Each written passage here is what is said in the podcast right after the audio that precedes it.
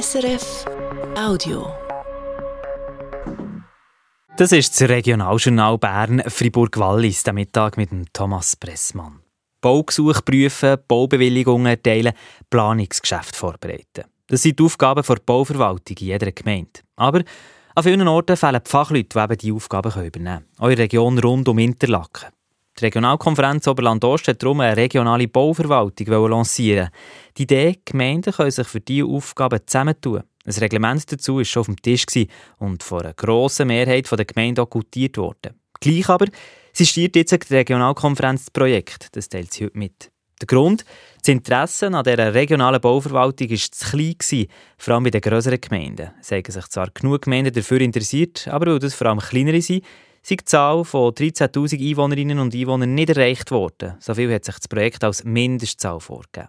Wie es mit der Idee von einer regionalen Bauverwaltung weitergeht, wird die Regionalkonferenz Oberland-Ost Ende dieses Monat entscheiden. Die reformierte Kirche vom Kanton Freiburg ist vor dem Bundesgericht abgeblitzt. Sie wollte auf alle Personendaten der reformierten Freiburgerinnen und Freiburger zugreifen. Auf all die Daten, die der Kanton in seiner Datenbank gespeichert hat. Jetzt sagt das höchste Gericht also, das darf die Kirche nicht, Andrea Appiu.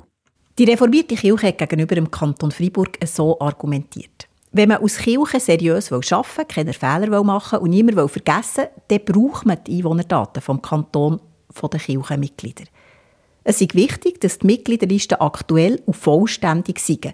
Zum Beispiel, wenn es um Hausbesuche geht, um karitative Hilfe oder auch um einen Seniorenausflug. Und für diese Mitgliederliste seriös zu führen, brauche ich eben alle Angaben vom Kanton. Also zum Beispiel auch die AHV-Nummern. Nur die macht es nämlich möglich, dass jede Person von einer anderen eindeutig unterschieden werden kann. Oder, oder der Name vom Ehepartner oder der Ehepartner sind wichtig. Gerade wenn nicht beide reformiert sind. Das im Zusammenhang mit den Steuern.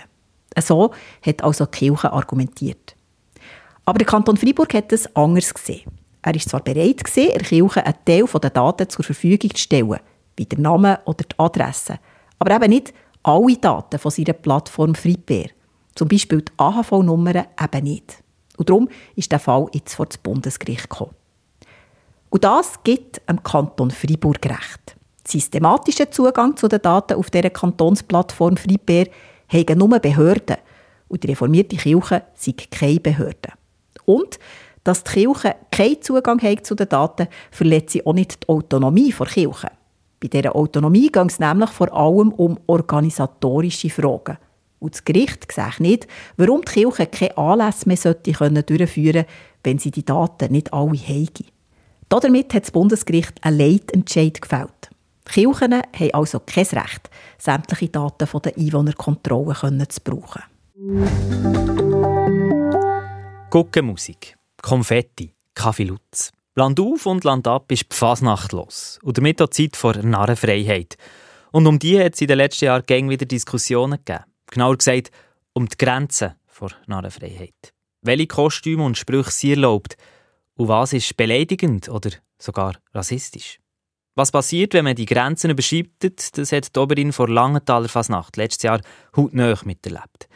In Langenthaler Fasnachtszeitung Peng ist nämlich der Satz gestanden, Arbeit macht frei. Ein Satz, der im Zweiten Weltkrieg über den Konzentrationslager ist gehangen. Daraufhin hat Langenthal einen regelrechten Shitstorm erlebt. Und Renat Niklaus hat mitgelitten, wie sie sich heute erinnert. Mir hat wirklich das Team gedauert von dieser Redaktion, die haben wirklich sich halb hingersinnet und schlaflose Nächte gehabt. Das ist, ist einfach aber traurig und hat so ein bisschen die ganze Freude nachher überschattet. Die Fasnächtler müssen sich heute mehr überlegen, was geht und was nicht. Was geht und was nicht? Wir fragen nachher heute Abend im Regionaljournal um halb sechs hier auf SRF 1. Das war ein Podcast von SRF.